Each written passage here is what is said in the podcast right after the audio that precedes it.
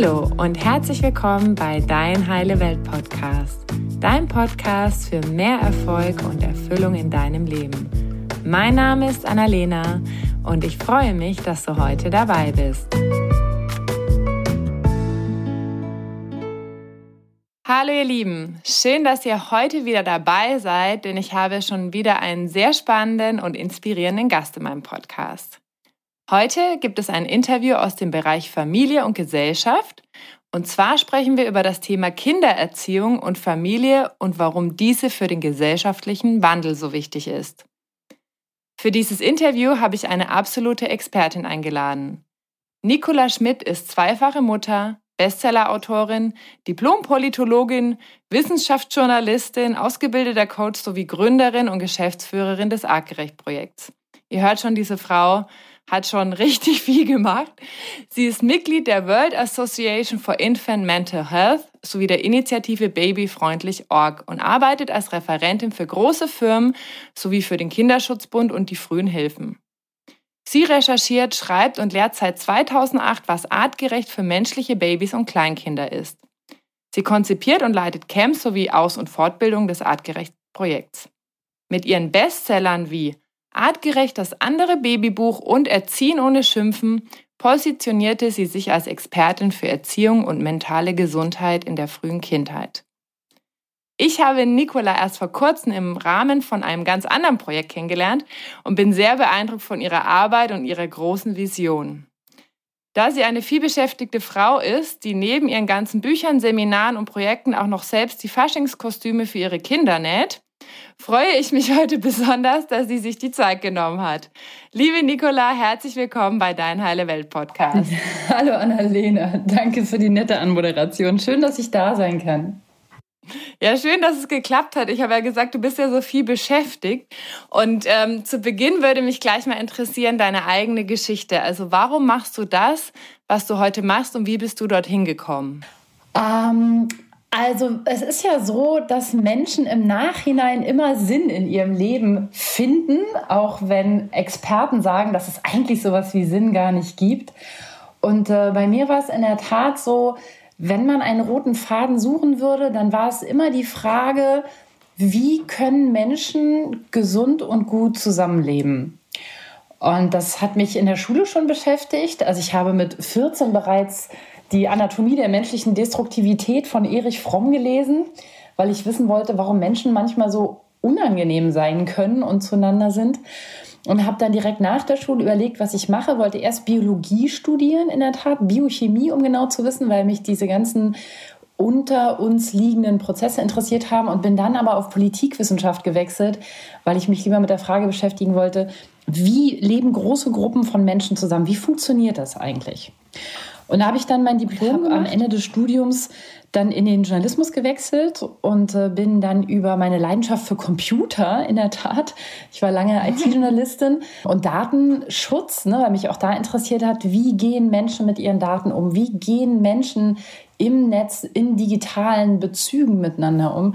Bin ich dann, als ich mein erstes Kind bekommen habe, zur Wissenschaftsjournalistin geworden, weil ich festgestellt habe, boah, in der Kindererziehung liegen noch mehr Antworten als in der Politik. Und mhm. seitdem schreibe ich über Entwicklungspsychologie und Kindererziehung. Ich schreibe das alles aus dem Blickwinkel der Evolution und aus Blickwinkel der Biochemie am Ende auch wieder. Also was liegt eigentlich evolutionär in uns angelegt und was, welche Verhaltensweisen kommen da raus?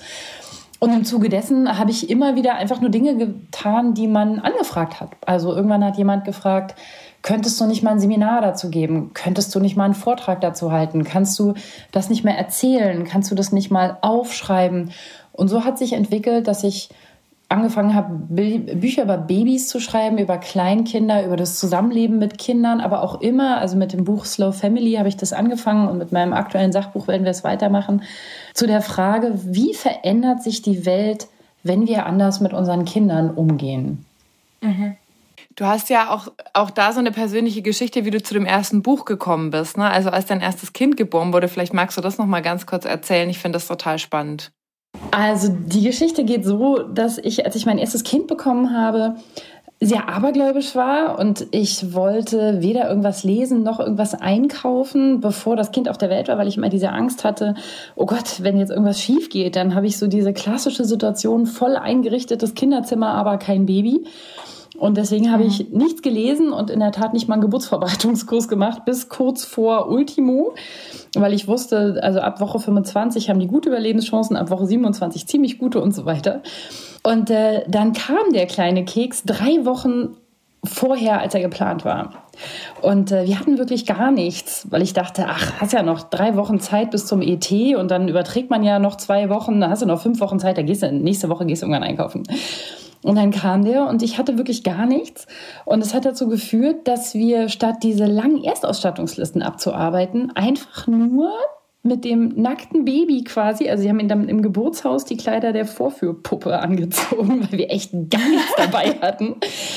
Und mit einem geliehenen Maxi-Cosi haben wir dann dieses Baby nach einer sehr entspannten und kurzen Geburt auch relativ schnell wieder mit nach Hause genommen am selben Tag. Und dann waren wir einfach nur mit diesem nackten Baby zu Hause und haben dann in den nächsten Tagen wirklich nur das gekauft, was wirklich notwendig war. Also wo wir gemerkt haben, oh, wir bräuchten jetzt aber mal einen Wolle-Seide-Buddy oder äh, wir brauchen ja mal ein Mützchen für das Kind oder wir brauchen mal, weiß ich nicht, eine Wickelunterlage oder so. Und haben festgestellt, boah, das ganze Zeug, was man angeblich alles kaufen muss für die Babys, das brauchen wir alles nicht. Ich habe den einfach nackt bei mir oben Haut an Haut auf meinem Bauch gehabt und habe den zugedeckt und habe den die ganze Zeit an mir dran getragen und er war total glücklich. Ihm ging es gut, mir ging es gut. Und alle haben sich gewundert, warum entwickelt sich dieses Kind so super. Und das haben wir dann weitergemacht. Und die Hebamme war immer so ein bisschen irritiert über das, was wir machen und total begeistert über das Ergebnis, weil sie gesagt hat, wow, so ein entspanntes, cooles, waches Kind hätte sie noch nie gesehen. Und äh, da habe ich mir gedacht, okay, irgendwas stimmt hier nicht. Irgendwie sagen alle, was ich mache, ist falsch und man braucht viel mehr Zeug. Aber das Ergebnis finden alle total großartig. Jetzt muss ich mich mal rausfinden, was hier läuft. Und dann habe ich angefangen zu recherchieren, weil das war ja das, was ich gelernt hatte. Ne? Ich war ja Journalistin und Akademikerin. Was ich konnte, war recherchieren. Pädagogin war ich nicht. Und dann habe ich angefangen, mal die Studien zu lesen und festgestellt, die Wissenschaft, das Baby und ich, wir sind uns total einig. Aber irgendwie weiß die Welt davon nichts. Und dann habe ich angefangen, meine ersten Bücher zu schreiben. Mhm. Ja, danke nochmals fürs Teilen. Also ich fand diese Geschichte damals, als ich sie das erste Mal gelesen habe, so toll, weil ich mir gedacht habe, also so, es passiert ja manchmal im Leben so zufällig, so ungeplant und dann entsteht daraus ein Buch und noch ein Buch und noch ein Buch durch deine eigene Erfahrung sozusagen. Genau. Jetzt Jetzt, was ist denn an deinem Ansatz, also wie du sagst, wie wir mit Kindern und Kleinkindern umgehen sollen, so anders als an den ganzen Ansätzen, die es davor gab? Der Unterschied ist, dass alle Ansätze vor mir, ich sage jetzt einfach mal so pauschal alle, es gibt bestimmt wenige, wenige Ausnahmen, aber der große, große Mainstream hat immer eine kulturelle Idee hinter Kindererziehung. Also es geht immer dazu, gehorsame Soldaten großzuziehen, ne, Anfang des letzten Jahrhunderts, oder es geht darum, pünktliche, saubere, fleißige Menschen großzuziehen, Ende letzten Jahrhunderts, oder Kinder für die globale Wirtschaft fit zu machen, ähm, Anfang diesen Jahrhunderts, Jahrhundertwechsel. Und bei mir und bei uns im Artgerecht-Projekt geht es allein um die Frage, und zwar total konsequent, ich bin da sehr, sehr fast schon autistisch, dass ich sage, mich interessiert wirklich nur, was ist gut für die mentale und körperliche Gesundheit von Kindern. Weil Kinderärzte fragen immer, was ist gut für die körperliche Gesundheit von Kindern? Das ist auch sehr nett und sehr hübsch. Aber vieles von dem, was gut für die körperliche Gesundheit ist, ist für die mentale Gesundheit überhaupt nicht zuträglich. Und es geht auch anders.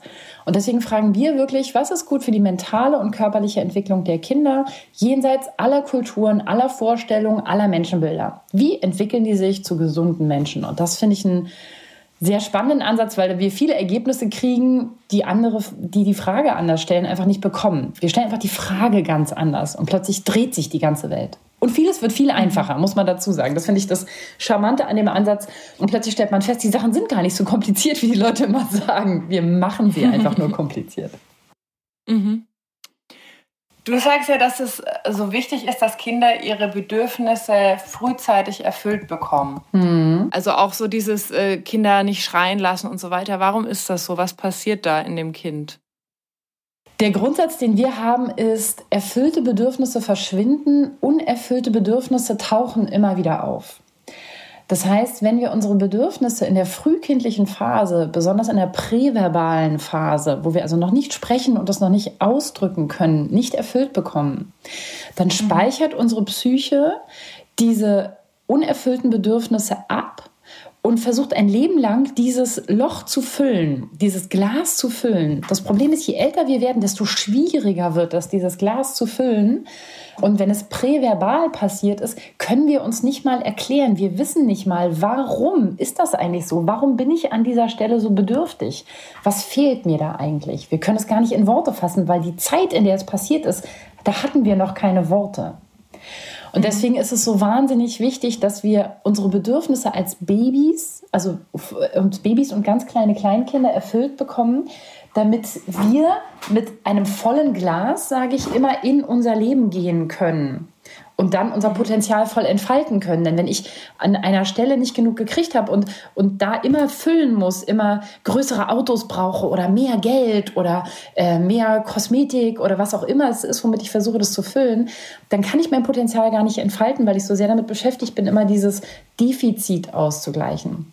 Und deswegen ist es so wichtig aus unserer Sicht, und das kann man alles psychologisch auch nachweisen, das ist alles ein alter Hut, Psychologen wissen das längst, dass wir uns ganz früh unsere Bedürfnisse erfüllt bekommen und dass wir, wenn wir als Erwachsene merken, ich habe da ein Defizit, ich habe da ein Loch, ich habe da was, was ich eigentlich gebraucht hätte, dass wir dann nicht versuchen, das zu kompensieren mit Arbeit, mit Alkohol, mit Kaffee, mit äh, Kosmetik, mit äh, Konsumgütern, sondern dass wir hingucken, wo ist das Thema, wo tut's weh und dann dort das Bedürfnis erfüllen, denn dann haben wir plötzlich ganz viel Energie und können unser Potenzial erfalten und das Leben leben, für das wir eigentlich gemacht sind.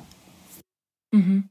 Das heißt, du meinst auch äh, nachträglich können wir sozusagen dieses Glas auffüllen, wenn es auch in der Kindheit nicht gefüllt wurde? Ja, natürlich können wir. Das ist, ähm, ich sage es jetzt mal ganz salopp, wirklich kein Problem. Das Problem ist, da hinzugucken. Viele Menschen mhm. schaffen es nicht, da hinzugucken, weil es so weh tut, sich das einzugestehen. Ich habe da was nicht gekriegt. Meine Eltern waren vielleicht mhm. doch nicht so toll, wie ich dachte oder ich bin da bedürftig an der Stelle. Aber dann kann man mit Therapie in der Tat, eine Therapie mit Meditation, mit Achtsamkeitstherapie und mit Körpertherapie, wenn es präverbal passiert ist, macht es immer Sinn, mit Körpertherapie ranzugehen, damit das, was man nicht aussprechen konnte, sich aber im Körper abgespeichert hat, auch im Körper bearbeitet wird, kann man total viel machen. Also da habe ich wirklich Leute schon aufblühen sehen. Das ist so eine Freude, das zu sehen, wenn die nach so einem körpertherapeutischen Wochenende oder so nach einem Seminar plötzlich aussehen, als wenn sie zehn Jahre jünger, weil man plötzlich merkt, der Schmerz ist weg und dieser Mensch blüht auf in seinem Potenzial, was er hat und leuchtet. Mhm. Ja, das konnte man auch gerade hören, das Leuchten, wie du das gerade ausgedrückt hast. Schön. Ja, also ich finde ich finde auch dieses Thema Bedürfnisse so spannend und so wahnsinnig wichtig und auch den anderen Menschen zu sagen, sei mutig, guck dahin, es lohnt sich auch. Es tut vielleicht erstmal mehr weh, aber langfristig wirst du einfach viel mehr vom Leben dazu gewinnen. Ne? Mhm. Genau, das Problem ist, dass wir denken, wir sterben. Ne? Also mhm. das ist auch ganz normal, weil es war, als wir klein waren und wir nicht die Nähe, die Zuwendung, den Trost bekommen haben, den wir gebraucht haben, hat es, war es lebensbedrohlich. Als, als Säugling, als Kleinkind ist es lebensbedrohlich. Es wird vom Körper auch so abgespeichert. Das heißt, wenn wir da wieder hingucken, fühlt es sich erstmal an, als würden wir sterben, obwohl es natürlich Kokolores ist. Wir sind jetzt 30, 40, 50. Wir sterben natürlich nicht mehr, wenn uns keiner in den Arm nimmt. Aber dieser Schmerz, der eigentlich schon vorbei ist, kommt wieder. Und das ist es, wo ich auch immer empfehle, sucht euch jemanden, der euch da wirklich professionell an die Hand nimmt und sagt, wir gehen zusammen durch diesen Schmerz durch und ich kann aushalten, dass du dich fühlst, als würdest du sterben und ich bringe dich auf die andere Seite. Und wenn mhm. wir das schaffen, das ist so schön. Mhm. Ja. Das sind doch mal gute Aussichten. Jetzt ähm, würde ich gern wieder zu dem Thema, warum ist das also für, für was ist für Kinder so wichtig, nochmal gerne zurückkommen. Du sagst ja, es braucht ein Dorf, um ein Kind zu erziehen. Was genau meinst du denn damit? Naja, viele Eltern scheitern ja heute an ihren eigenen Ansprüchen weil sie alles richtig machen wollen und sagen, okay, bei mir ähm, zu Hause, ich habe das und das nicht gekriegt und das und das ist nicht gut gelaufen, ich will das alles besser machen und stellen dann fest, boah, das ist mehr als man leisten kann. Und leider ist es so, dass die Eltern dann nicht zu anderen Eltern hingehen und sagen, sag mal, geht dir das auch so? Das ist, ich krieg die Krise. Wenn ich mit einem Säugling zehn Stunden am Tag alleine bin, dann will ich den nach drei Wochen nur noch an die Wand werfen. Woran liegt das?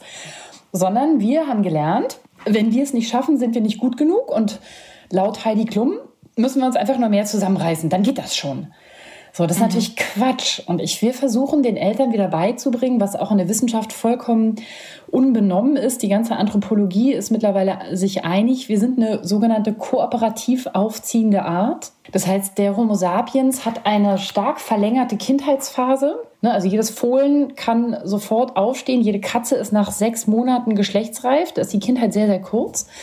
Der Homo sapiens sapiens ist von den Primaten derjenige, der die längste Kindheitsphase hat. Unsere Kindheitsphase dauert, sage und schreibe, 20 Jahre. Wir werden mit nur 25 Prozent unseres ursprünglichen Gehirnvolumens geboren. Fast alle anderen Säugetiere mit 90 Prozent, einige mit 60 Prozent, aber keiner nur mit einem Viertel. Und wir leisten mhm. uns 20 Jahre Gehirnwachstum, bis wir das Gleiche in die Gruppe einbringen, wie wir rausnehmen an Essen, Nahrung, Energie und so weiter.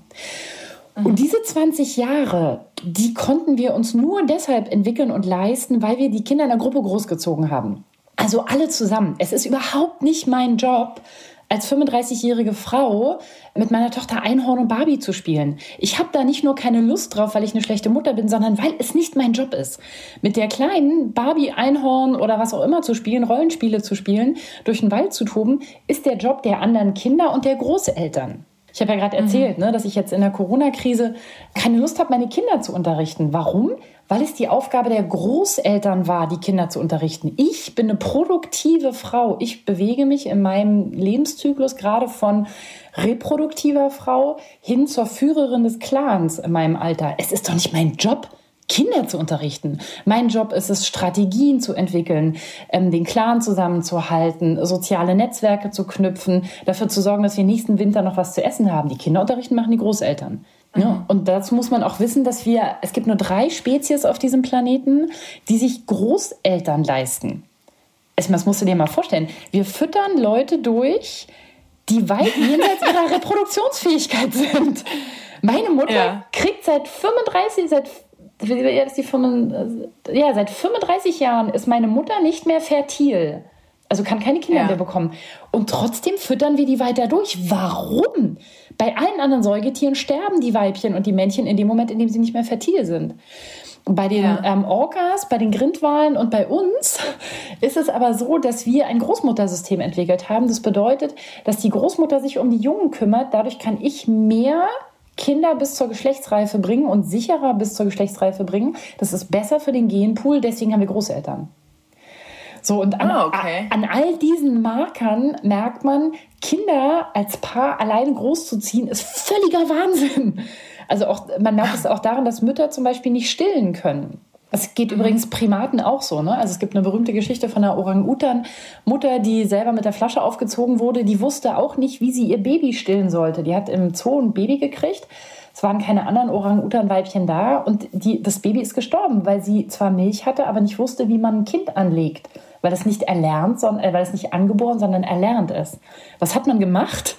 Der pfiffige Zoodirektor hat, als sie wieder schwanger wurde, die La Leche Liga, das ist so eine Stillvereinigung, angerufen und hat ab Ende der Schwangerschaft jeden Tag drei stillende Mütter vor den Käfig gesetzt. Nee. Doch. Und ähm, da Primaten, Monkey See, Monkey Do, da Primaten vom Zugucken lernen, bekamen die dann ihr Baby. Und an dem Tag, an dem es geboren wurde, hat er nochmal da angerufen und gesagt, ich brauche dringend noch eine von euren Frauen. Und die hat dann dieser frisch entbundenen Orang-Utan-Mutter sich nochmal hingesetzt und ihr nochmal gezeigt, guck mal, so legt man das Kind an. Und dann hat die zum ersten mhm. Mal kapiert, dass sie das Kind nicht mit dem Hinterkopf an die Brust drücken, sondern umdrehen und an die Brust halten muss. Und zack, konnte sie stillen und das Baby hat überlebt. Wahnsinn. Und aus dieser Geschichte lernen wir, dass viele unserer Verhaltensweisen, die wir für unser Überleben brauchen, nicht angeboren, sondern erlernt sind, weil wir immer eine soziale Gruppe hatten, die es uns beigebracht hat. Und daher sage ich immer, wir sind eine kooperativ aufziehende Art. Wir brauchen den Clan, das Dorf, die Familie, das Netzwerk. Und diese ganze moderne Idee von, das kann man zu zweit alleine hinkriegen mit Kita und ähm, das geht schon und da muss man sich nur anstrengen und dann machen wir super Beziehung und Karriere und wir ziehen noch zwei hinreißende, entspannte Kinder groß. Das ist alles Kokolores. Es überfordert die Leute, die Kinder und uns alle. Es ist die sogenannte Vereinbarkeitslüge. Da gibt es ja so ein schönes Buch auch drüber. Äh, das klappt nicht. Und wenn man sich das einmal eingestanden hat, dann kann man sich total entspannen und dann ist das Leben viel schöner, weil man sich denkt, nö, muss ich gar nicht, mache ich auch gar nicht. Mhm. Wir machen es uns hier ruhig. Ja. Ja, ist interessant, dass du sagst. Ich habe mich schon immer, ich frage mich jetzt schon immer, wie soll ich das denn mal machen mit Kindern auch noch und mit dem, was ich jetzt gerade alles mache, ist für mich ein absolutes Rätsel. Ähm, aber wenn du sagst, okay, ist es eh nicht zu vereinbaren, so wie wir alle denken, dass wir es machen müssen, dann ist das jetzt auch schon eine sehr schöne Entspannung. Genau. Ja, und man erzählt euch jungen Leuten ja auch, ja, ja, kriegt ihr ein Baby, läuft alles wie vorher. Kriegst ein Kind, hast du sechs Wochen ein Wochenbett und dann ist gar kein Problem, die laufen so mit. Vergiss es. Ja, ja. Vergiss es. Ja. Das ist ein Mythos um Akademikerfrauen dazu zu kriegen, dass sie trotzdem Kinder kriegen. Also es ist wirklich so, das läuft nicht mit und ich kann auch nur empfehlen, und da sind wir wieder bei dem, was wir vorhin gesagt haben, die ersten drei Jahre sollte es auch nicht einfach so nebenher mitlaufen. Ähm, und es lohnt sich, diese drei Jahre in wirklich jedes Kind zu investieren. Ich weiß, dass es sich anfühlt wie eine Ewigkeit, aber die Zeit geht schnell vorbei und in diesen drei Jahren legen wir die psychischen und körperlichen Grundlagen fürs ganze Leben für dieses Kind. Das bedeutet, die drei Jahre, die ich in meinen Sohn und meine Tochter investiert habe, werden dazu führen, dass sie, wenn sie alt sind, weniger Altersdepressionen kriegen werden. Sie werden wenig, weniger hohes Risiko für Diabetes haben, für Übergewicht, für Herz-Kreislauf-Erkrankungen. Sie werden weniger Risiken haben, dass sie, wenn sie mal Schicksalsschläge erleiden, wenn ich schon nicht mehr da sind, ähm, dass sie daran zerbrechen, sondern sie werden resilient sein. Und das legen wir alles in diesen drei Jahren fest. Ne, und mhm. deswegen den Eltern zu sagen, ach, kein Problem, mit sechs Monaten schickst du die zur Tagesmutter, acht Stunden kannst du ganz easy weiterarbeiten. Ja, kannst du machen, der Homo sapiens überlebt es, aber sinnvoll und effektiv ist es nicht. Okay, das heißt, du empfiehlst auch Müttern, dass sie wirklich sich drei Jahre die Zeit nehmen, zu Hause mit ihren Kindern zu sein den ganzen Tag? Oder was würdest du empfehlen? Naja, alleine zusammen mit einem Kind den ganzen Tag, drei Jahre lang, ist Folter. Das willst du nicht. Ja. Das ist nicht lustig.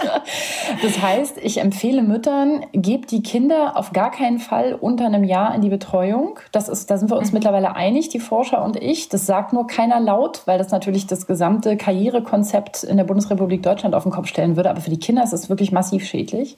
Das darf man nur nicht laut sagen, weil dann die Mütter alle sagen, ja, jetzt machst du mir ein schlechtes Gewissen. Was soll denn das? Aber die Antwort lautet, ja, dann musst du jetzt ein schlechtes Gewissen haben. Schokolade ist auch nicht gesund. Das ist mhm. halt so. Ähm, und ich empfehle in der Tat, die Kinder nur, also unter drei, frühestens ab einem Jahr in die Betreuung und dann auch nur kurz. Und mit kurz meine ich kurz. Also es gibt Kinder, die können nach zwei Stunden schon nicht mehr. Und da muss man sich auch einfach klar darüber sein, okay, dann sind zwei Stunden auch genug. Und wir empfehlen immer familiennahe Betreuung. Also in der Regel sind die bei der Oma halten die viel länger durch und haben viel weniger Schäden, wenn die Oma nicht selber total geschädigt ist, sondern halt sich ganz normal verhält als bei einer fremden Tagesmutter. Und wir können das langsam steigern und erst mit drei sollten die Kinder wirklich die komplette Kindergartenpackung kriegen. Das darf man in Deutschland aber eigentlich nicht laut sagen, weil dann alle sagen, ja, äh, das geht aber nicht und willst du uns jetzt ein schlechtes Gewissen machen? Aber wir sehen ganz klar, dass die Risiken, denen die Kinder ausgesetzt sind, viel geringer sind bei später kurzer und möglichst familiennaher Betreuung.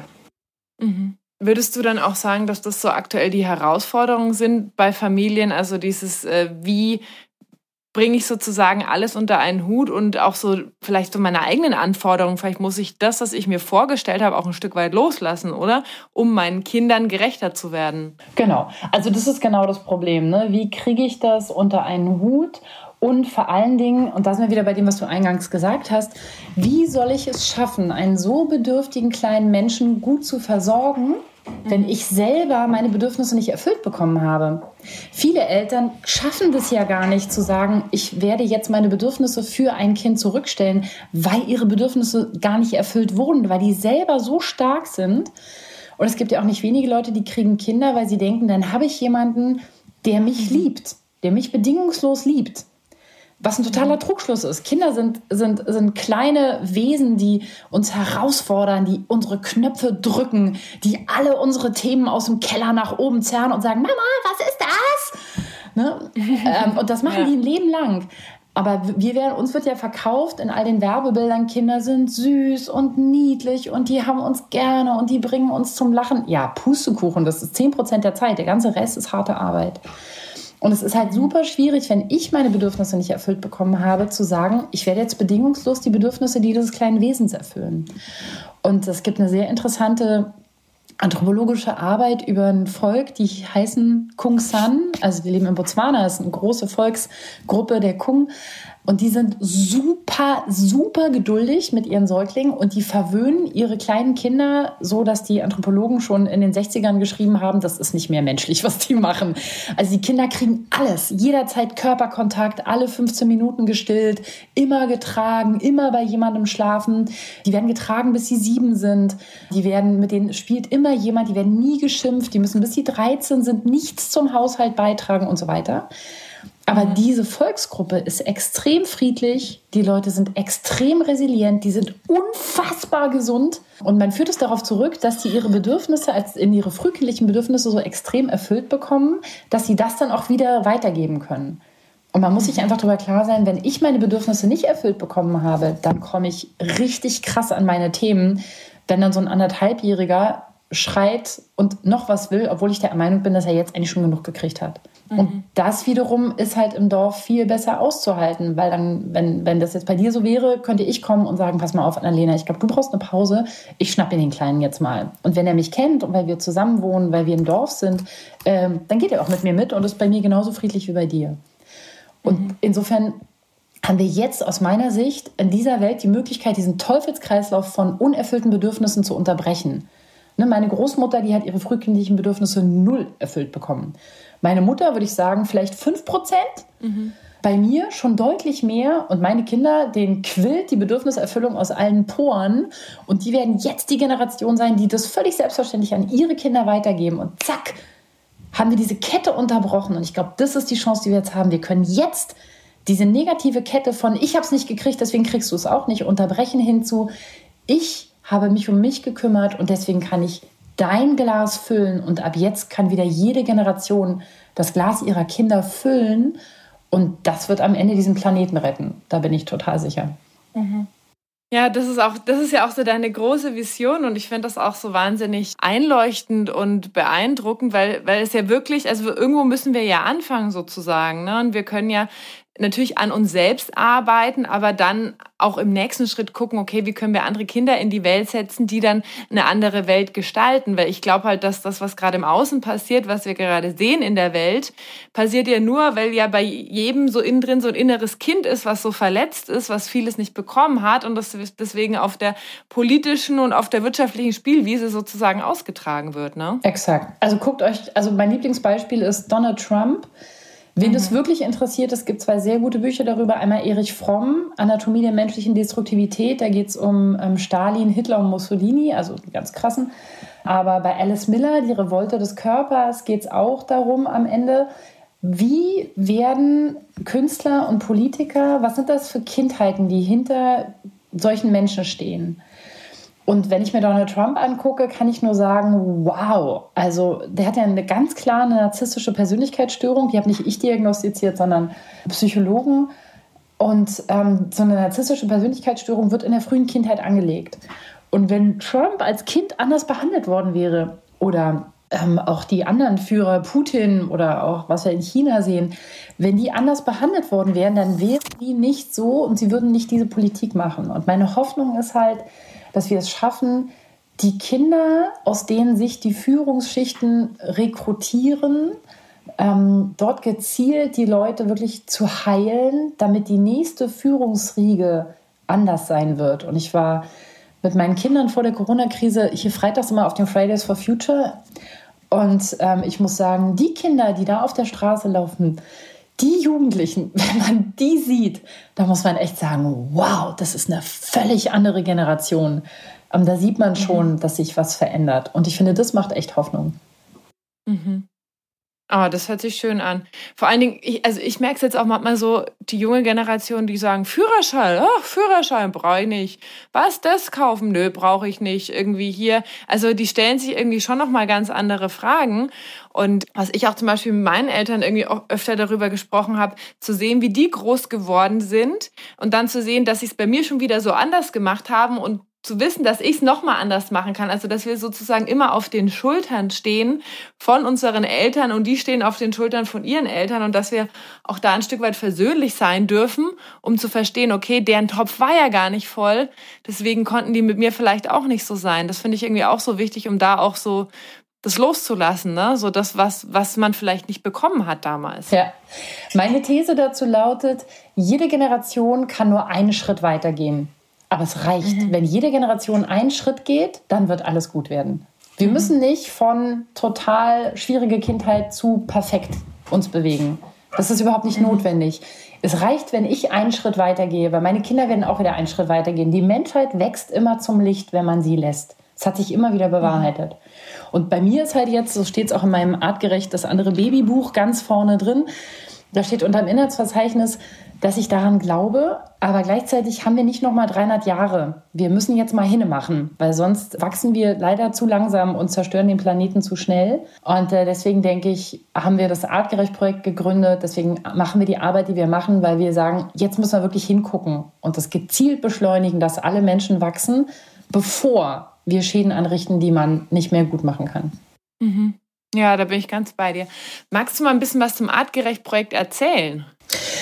Na, im Prinzip das, was ich gerade sage und gesagt habe, habe ich halt in äh, mehreren Büchern verarbeitet. Artgerecht das andere Babybuch, Artgerecht das Kleinkinderbuch. Da geht es halt um so Trotzphasen und äh, man weiß das alles und trotzdem steht der Dreijährige im Supermarkt und brüllt und wie gehe ich damit um.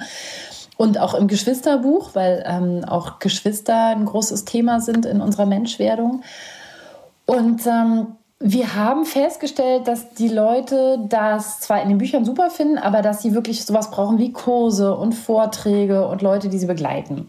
Und da ich das nicht alles leisten kann, also wir haben ja, weiß nicht, 20.000 Facebook-Follower, 16.000 auf Instagram, wir haben über 200.000, 250.000 verkaufte Bücher. Also da sind so viele Menschen dahinter, die Fragen stellen habe ich irgendwann angefangen, Coaches auszubilden, Elternberater und zunehmend bilde ich auch Fachleute aus, also dass man wirklich an die Multiplikatoren rankommt.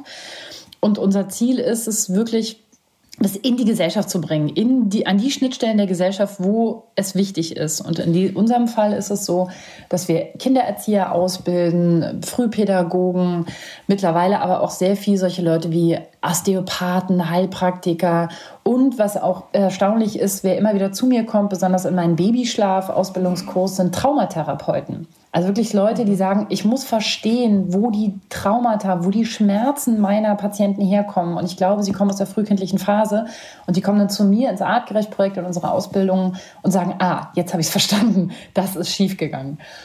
Genau, und so machen wir halt diese Ausbildungsschiene. Wir machen aber auch Familiencamps. Also wenn ich sage, es braucht ein Dorf, um mein Kind zu erziehen, habe ich irgendwann beschlossen, ich will es nicht nur sagen. Ich will, dass die Menschen die Möglichkeit haben, es zu erfahren, es zu spüren, es zu erleben. Und deswegen geben wir jeden Sommer fünf Wochen lang in den Wald, immer eine Woche lang mit ähm, äh, zehn Familien und leben dort als Dorf eine Woche. Und nach dieser Woche haben die Leute verstanden, okay, jetzt weiß ich, jetzt weiß ich, was bei uns zu Hause falsch läuft, jetzt weiß ich, was in meinem Leben anders läuft und vor allen Dingen, und das finde ich am wichtigsten, das Gehirn braucht ja immer einen emotionalen Anker, wenn es Veränderungen will, weil ich von was weg wollen hilft ja nicht. Ich muss zu was hin. Und deswegen mhm. geben wir den Menschen diesen emotionalen Anker, dass sie aus dem Camp rausgehen. Wenn ich frage, was nehmt ihr mit, ist immer die Antwort, also nehmen einige Techniken mit, einige Sachen, die sie bei uns gelernt haben. Also sie sagen immer, ich weiß jetzt, wo ich hin will, weil ich zum ersten Mal in meinem Leben gefühlt habe, wie sich das anfühlt. Ich wusste gar nicht, wie es sich anfühlt, aber jetzt, jetzt weiß ich, wie gut man sich fühlen kann als Familie. Ich habe erlebt, wie, wie kraftvoll wir sind, wie, wie viel Spaß wir haben können, wie glücklich wir sein können, wenn wir, in meinen Worten, artgerecht gehalten sind, wenn wir im Dorf sind. Und da will ich hin. Und die, dann fangen die Leute wirklich an, ihr Leben zu verändern weil sie plötzlich eine mhm. Idee haben, wo sie hinwollen. Und das zu sehen, ist so schön. Mhm. Wie, was könntest du denn jetzt Leuten, die jetzt diesen Podcast anhören und sagen, oh, das hört sich total gut an, aber ich lebe irgendwie auch so in meinem kleinen Mikrokosmos. Was kannst du den Leuten so als Tipp mit an die Hand geben? Wie können die sich da langsam so jetzt von zu Hause aus, von, von diesem, also zu diesem artgerechten Ansatz sozusagen dahin entwickeln? Also jeder, ob Kinder oder nicht, ähm, jedem kann ich nur empfehlen, es gibt zwei Dinge, die uns wieder zu uns zurückbringen und die uns immun machen gegen den ganzen Druck, die ganzen Verführungen und die ganzen am Ende ja auch so ein bisschen Irrwege, die man in der Kultur dann gerne mal geht. Nummer eins ist Natur. Mhm. Und zwar nicht, also es gibt ja vier Stufen der Naturverbindung laut John Young. Das eine ist, ich lerne etwas über die Natur, also das ist dieser Baum, das ist jener Baum, das ist folgender Baum. Dann, ich tue etwas in der Natur, ich gehe im Wald Fahrrad fahren. Die nächste Stufe ist, ich tue etwas mit der Natur. Ich gehe in den Wald und schnitze was aus einem Stock. So, und das ist aber alles noch nicht wirklich Naturverbindung. Um uns wirklich zu heilen, wenn es wirklich um die Frage geht, wie heile ich mich, wie komme ich zurück an meinen Kern, an das Feuer, an die Quelle in mir, dann müssen wir Teil der Natur werden. Und dafür gibt es eine ganz einfache Technik, die nennt sich Sitting Spot.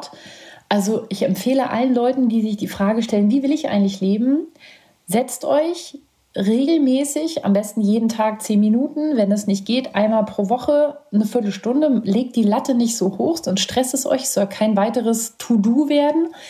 Setzt euch in die Natur und es kann ein Baum im Park sein, das kann ein Balkon sein, wo ihr auf, auf, auf einen Innenhof guckt, das kann natürlich auch ein Baum im Wald sein oder eine Stelle am Fluss. Setzt euch hin und macht nichts.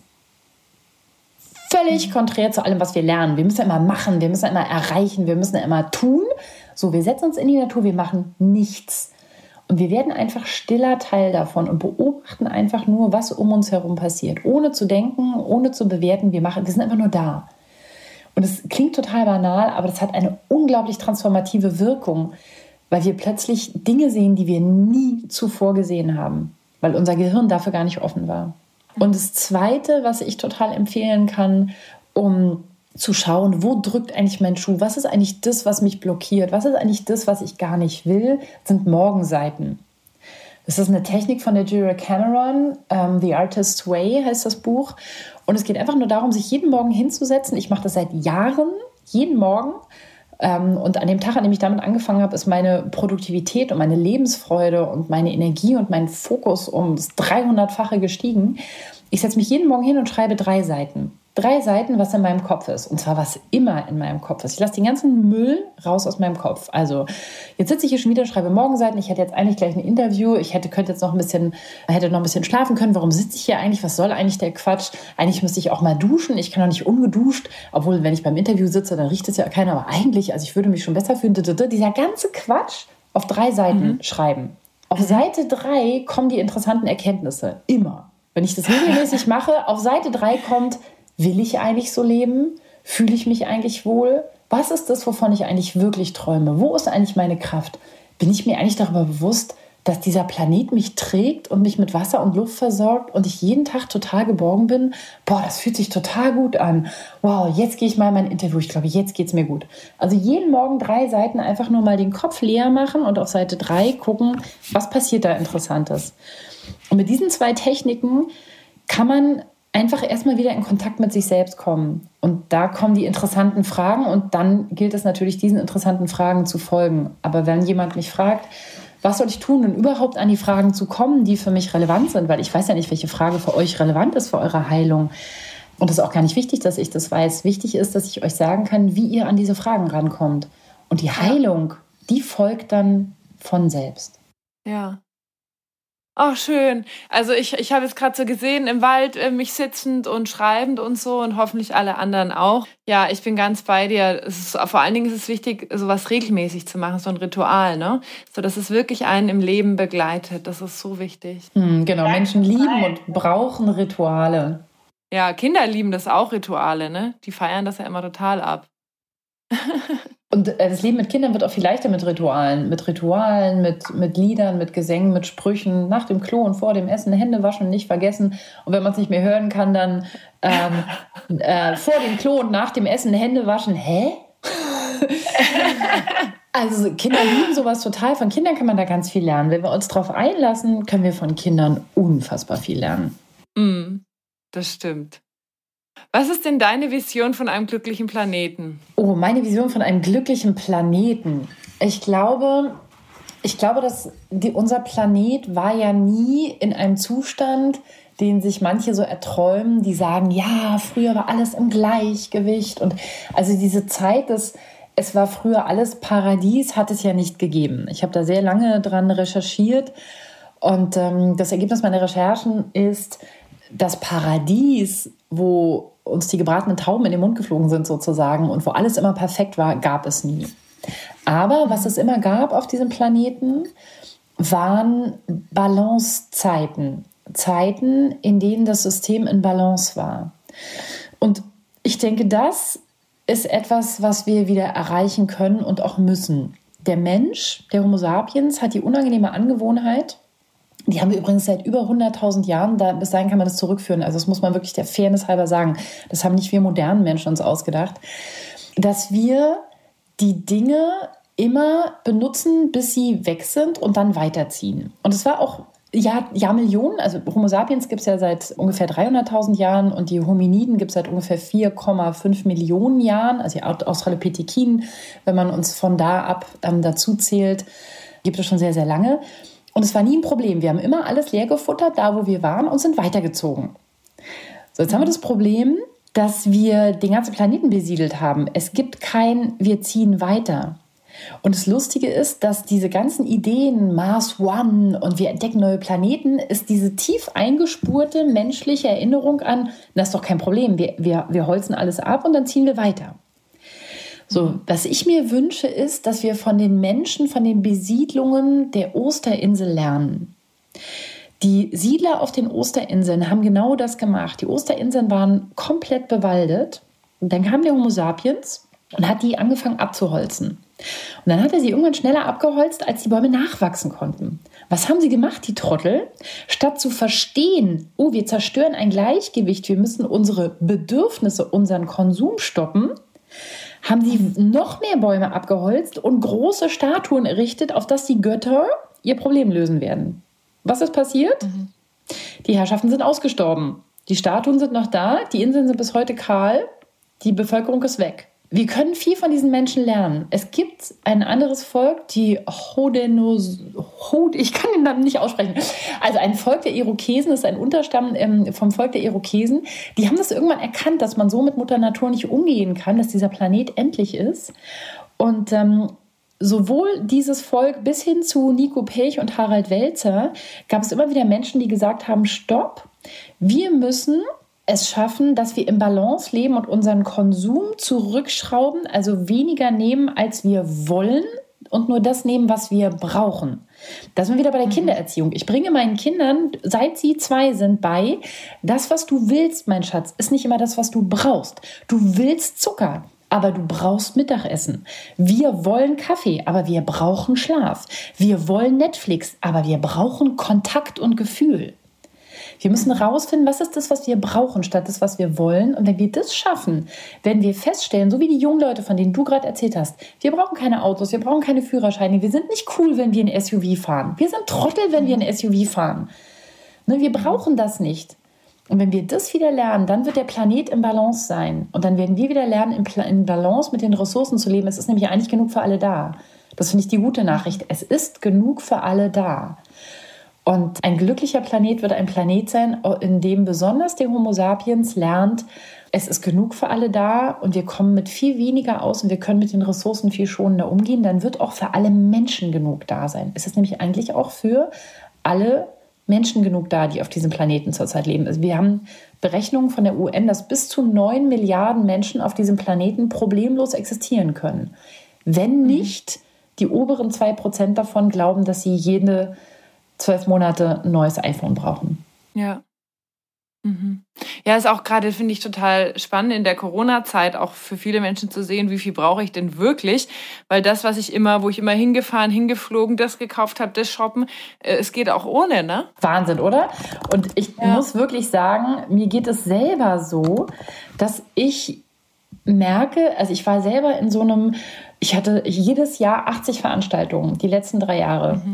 Und ich bin hin und her und mit Flugzeugen und mit Bahn, wo immer es ging und dann immer Koffer packen und waschen und wieder los. Und am Ende war ich echt so, oh, ich kann es nicht mehr. Aber ich war in so einem, naja, anders geht's halt nicht gefangen. Und jetzt stellen wir fest, durch die Corona-Krise, krass, es ist überhaupt kein Problem, es zu ändern. Man muss es einfach nur ändern. Und ich glaube, das mhm. ist, so schlimm diese Corona-Krise ist, das finde ich, ist echt der Benefit, der da rauskommen kann. Und deswegen bin ich total müde von diesen Leuten, die immer sagen, ja, das ist vielleicht alles gar nicht notwendig mit Corona und äh, die Politik übertreibt. Denke ich mir, ist doch schnurzegal.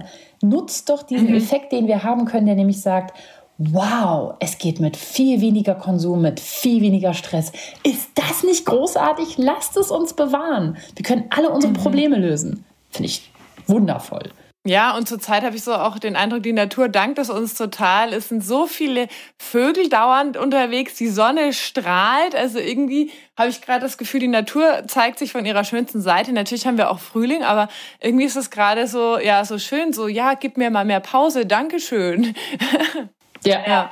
Also ich finde auch, da kann man wirklich viel lernen und wenn wir das jetzt nicht versemmeln, dann werden unsere Kinder sagen, wisst ihr noch, die Corona-Krise, das war der mhm. Turning Point. Und ja, ich denke, auch da können wir wieder jeder was dazu tun. Und ich glaube, die Menschheit ist auch reif dafür. Wir sind reif dafür, mhm. weil auch wir Erwachsenen, ich denke, wer, wer Harald Welzer liest, wer Nico Pech liest, äh, wer sich mit den Commons beschäftigt, wir, wir sind eigentlich soweit. Das Wissen ist alles da. Wir müssen es nur noch tun. Das finde ich eine total ja. schöne Nachricht. Und das ist es auch mit der Kindererziehung. Ich schreibe zum Beispiel gerade ein, ein, Sachbuch zum Thema Kindererziehung, den Erziehungs-, den Elternkompass, wo ich sage, um eine gute Kindererziehung zu haben, es ist alles da. Das Wissen ist alles da. Wir müssen es nur noch tun und dann wird alles mhm. gut. Und daran glaube ich ganz fest. Es wird alles gut werden, bin ich mir total sicher. Ach, das sind doch mal schöne Worte. Und damit können wir auch überleiten zu den vier Fragen am Ende, die ich immer all meinen Interviewgästen stelle. Und zwar ist die erste Frage, was sind deine drei größten Learnings beziehungsweise Weisheiten, die du bis zum heutigen Zeitpunkt in deinem Leben gelernt hast? Drei Learnings. Also ich würde sagen, das erste Learning, was ich habe, ist das gute alte Memento Mori.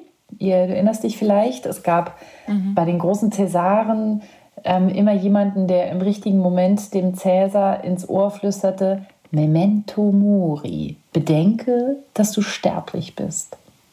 Mhm. Und ich finde es eine der stärksten Sachen, die wir haben können. In meinem Herzen ist es eine der stärksten Sachen, die ich habe, dass ich weiß, ich bin sterblich, dass ich dem Tod auch schon relativ nah gegenübergestanden bin in meinem Leben. Das macht es natürlich noch viel stärker. Und ich weiß einfach, meine Zeit ist nicht ewig. Und das bedeutet, dass ich versuche wirklich jeden Tag das zu tun, was ich für richtig und wichtig halte. Mhm. Und äh, jeden Tag wirklich für meine Liebsten, für meinen Mann, für meine Eltern, für meine Kinder wirklich da zu sein. Und das ist eine total erfüllende Sache, finde ich. Dann habe ich gelernt zu vertrauen, also den Menschen zu vertrauen, aber auch dem Leben zu vertrauen. Nicht tatenlos zu sein und zu sagen, das Leben wird schon machen. Ich glaube, dass ich nicht tatenlos bin, sieht man relativ leicht. Aber ich habe ein sehr großes, ja. aber ich habe ein sehr großes Vertrauen, dass ich mich sozusagen mit dem, dass der Lebensfluss mich weitertragen wird, egal was passiert. Und spart unglaublich Energie, mhm. wenn man nicht ständig gegen den Lebensfluss anschwimmt oder ständig ähm, versucht, irgendwie in Stress zu sein, sondern einfach dieses Vertrauen. Und daran erinnere ich mich auch. Wenn ich äh, merke, ich werde gestresst, dann gehe ich joggen und sage mir, I go downstream. Ich gehe mit dem Lebensfluss. Er wird mich tragen. Es ist alles gut. Irrsinnig energiesparend. Mhm. Und das Letzte, was ich gelernt habe, auch selbst erst in den letzten drei, vier, fünf Jahren, ist weiteratmen. Mhm. Weiteratmen. Atmen, finde ich, ist die eine Technik, die immer zur Verfügung steht, die mit der wir totale Kontrolle über unser vegetatives Nervensystem haben und die diesen ganzen Stress, der immer auf uns einströmt, auch der soziale Stress, der Herzstress, die das komplett stoppen kann. Einfach auf drei einatmen, auf fünf ausatmen, erden und da sein. Mhm. Und das allein im richtigen Moment angewandt kann. In der Kindererziehung, in der Paarbeziehung, wenn man kurz davor ist, sich zu streiten, atmen, den anderen angucken und sich sagen, ich liebe diesen Mann. Es kann gar nicht sein, dass das, was ich glaube, was er gerade gesagt hat, das ist, was er gemeint hat. Das kann gar nicht sein. Mhm. Es ist sinnlos, sich darüber zu streiten, sonst wäre ich nicht mit ihm zusammen, wenn er so wäre. Also versuche ich jetzt ja. rauszufinden, was hat er wirklich gesagt, statt fünfmal den Kreis zu drehen und rauszufinden, dass er es gar nicht so gemeint hat. Ja. Genau. Schön. Das, das sind auf jeden Fall drei sehr wertvolle Learnings, glaube ich, die auch allen Zuhörern total weiterhelfen. Was bedeutet für dich Heilung? Was bedeutet für mich Heilung? Ich glaube, Heilung bedeutet für mich, zu dem Zustand des vertrauenden Säuglings zurückzukommen. Wenn Babys auf die Welt kommen, gucken die einen so an, als wären sie aus, einer anderen, aus einem anderen Universum. Und ähm, wenn man das einmal gesehen hat, das vergisst man nie. Mhm. Und zu diesem Zustand von Offenheit, Vertrauen und bedingungsloser Liebe mhm. und Verbundenheit mit diesem ganzen Planeten, dieser ganzen, äh, die Lebendigkeit auf diesem blauen Planeten, dahin zurückzukommen, ist für mich Heilung. Mhm. Oh, total schön. Ich habe jetzt auch echt schon Tränen in den Augen. Das hat mich jetzt voll berührt, echt. Schön, ja. Ich klar, ja, ich bin voll bei dir. Ja da entspannt sich dann so alles in uns, ne, wenn wir wieder in diesen Zustand zurückgehen. Ja. Genau, wenn uns das wieder klar wird. Also ich mache das ganz oft, dass ich mir immer sage, egal was passiert, ich kann nie tiefer fallen als in die Hand von Mutter Erde. Mhm. Ne? Also egal was passiert, der Planet dreht sich, der Planet fängt mich, der Planet gibt mir Sauerstoff, der Planet gibt mir Wasser, der Planet gibt mir Wärme. Es kann mir doch gar nichts passieren. Das ist alles ja. nur in meinem Kopf. Ja. Und das ja, sich das immer wieder klar zu machen, finde ich so heilsam. Das kann mich, also mich entspannt es zutiefst. Und ich bin oft gestresst, ne? Ich bin oft so, ah! und dann sage ich mir, nee, stopp. Der Planet ist immer da. Du, Im Zweifelsfall kannst du dich immer auf den Boden setzen und sagen, Mutter Erde ist da für mich. That's it. Ja. Schön. Wenn du eine Sache auf dieser Welt ändern könntest, was wäre das? Hm. Ich glaube, es wäre der Geburtsmodus unserer Kinder. Ich glaube, wenn alle Kinder die Möglichkeit hätten, geborgen, geboren zu werden, in Krankenhäusern wird man in der Regel nicht geborgen geboren, sondern da wird entbunden. Und auch in der dritten Welt ist eine Geburt oft eine sehr gefährliche, schreckliche Sache. Wenn wir es schaffen könnten, alle Kinder geborgen, geboren werden zu lassen, mit Körperkontakt im Wochenbett zu ihren Müttern und gestillt zu mhm. werden, dann hätten wir eine völlig andere Gehirnstruktur auf der ganzen Welt, in allen Gehirnen, die in diese Welt hineingeboren werden. Und diese andere Gehirnstruktur würde wahnsinnig viel verändern. Also wenn ich mit einem Klack alles verändern könnte, dann wäre es, glaube ich, das. Mhm. Was oder wo ist deine persönliche heile Welt? Im stillen Gewahrsam des Atems. Klingt ein bisschen komisch, oder? Aber das ähm, ist in der Tat ähm, etwas, was ich gelernt habe von Rick Hansen, Das Gehirn eines Buddhas, eins meiner absoluten Lieblingsbücher, ähm, wo es darum geht, wirklich mit dem Atem zurück an diesen Punkt des stillen Gewahrsams in seinem Gehirn zu kommen, in seinem Empfinden zu kommen. Und ähm, an diesem Punkt ist in der Tat meine heile Welt. Und Schöne ist, der ist immer da. Ich muss da nur hingehen. Und wenn mhm. ich da nicht hingehe, dann ist das meine Entscheidung. Aber eigentlich ist er immer da. Das finde ich faszinierend. Das, wenn man das mal verstanden hat, oder als ich das verstanden hatte, war es für mich faszinierend. Zu wissen, dieser Punkt der, des stillen Gewahrsams ist immer für mich da. Und dort ist die Welt heil. Dort ist die Welt immer gut. Mhm. Du kannst ja immer hingehen, egal wo du bist, egal was gerade passiert. Ne? Genau, steht uns immer zur Verfügung. Das Lustige ist nur, dass wir da so selten hingehen. Also es ist genauso wie Energie. Also ich habe irgendwann verstanden, ich habe viel so ähm, Energiearbeit gemacht und Körperarbeit. Ich habe viel getanzt, ich habe viel meditiert und ich habe irgendwann verstanden, dass so wie Luft überall ist, aber wenn wir halt nicht einatmen, dann kriegen wir sie halt mhm. nicht. Genauso ist auch Energie überall da. Wir machen nur die, die, wir machen die Poren nicht auf. Wir machen die Klappen mhm. nicht auf, als würden wir die Fenster nicht öffnen. Das ist total absurd. Wenn wir unter Stress sind, dann können wir die Energie, die um uns rum ist, gar nicht einsaugen. Und als mhm. ich das verstanden habe, dachte ich, boah, wie krass. Und seitdem mache ich das ganz bewusst, dass ich mich versuche, immer wieder hinzustellen und zu sagen, Erde, gib mir Energie, Sonne, gib mir Kraft. Und dann ist sie da. Mhm. Aber klar, wenn ich das Fenster nicht aufmache, passiert da nichts. Ist ja irgendwie logisch. Ja, ja total. Das schönes Bild nochmal so, mach deine Fenster auf, mach deine Poren auf, damit alles rein kann. Ach schön, liebe Nicola, ich danke dir ganz, ganz herzlich für all diese wertvollen Geschichten, für die ganzen wertvollen Inspirationen, die du uns heute mitgegeben hast. Jetzt ist meine letzte Frage an dich, wie erreichen dich denn die Menschen am besten, beziehungsweise was ist die einfachste Möglichkeit, um mit dir in Kontakt zu treten? Also die einfachste Möglichkeit, jederzeit mit mir in Kontakt zu treten, sind bestimmt meine Bücher. Also wen das interessiert, was ähm, diese ganze Gehirngeschichte angeht. Viele Eltern fragen mich ja, ich würde meine Kinder gerne anders erziehen, aber ich bin selber oft so unter Stress. Ähm, dafür habe ich ja ähm, voriges Jahr das Erziehen ohne Schimpfen rausgebracht, wo mir auch viele Leute gesagt haben, das ist auch super für Paarbeziehungen ähm, und überhaupt fürs ganze Leben, weil man einfach plötzlich versteht, wie der eigene Stress im Gehirn funktioniert und wie man damit umgehen kann. Also Bücher sind, glaube ich, der einfachste Weg. Der nächste Weg sind über meine Veranstaltungen. Auf nicolaschmidt.de kann man Vorträge, auch bald Online-Vorträge, aber auch Präsenzvorträge von mir finden.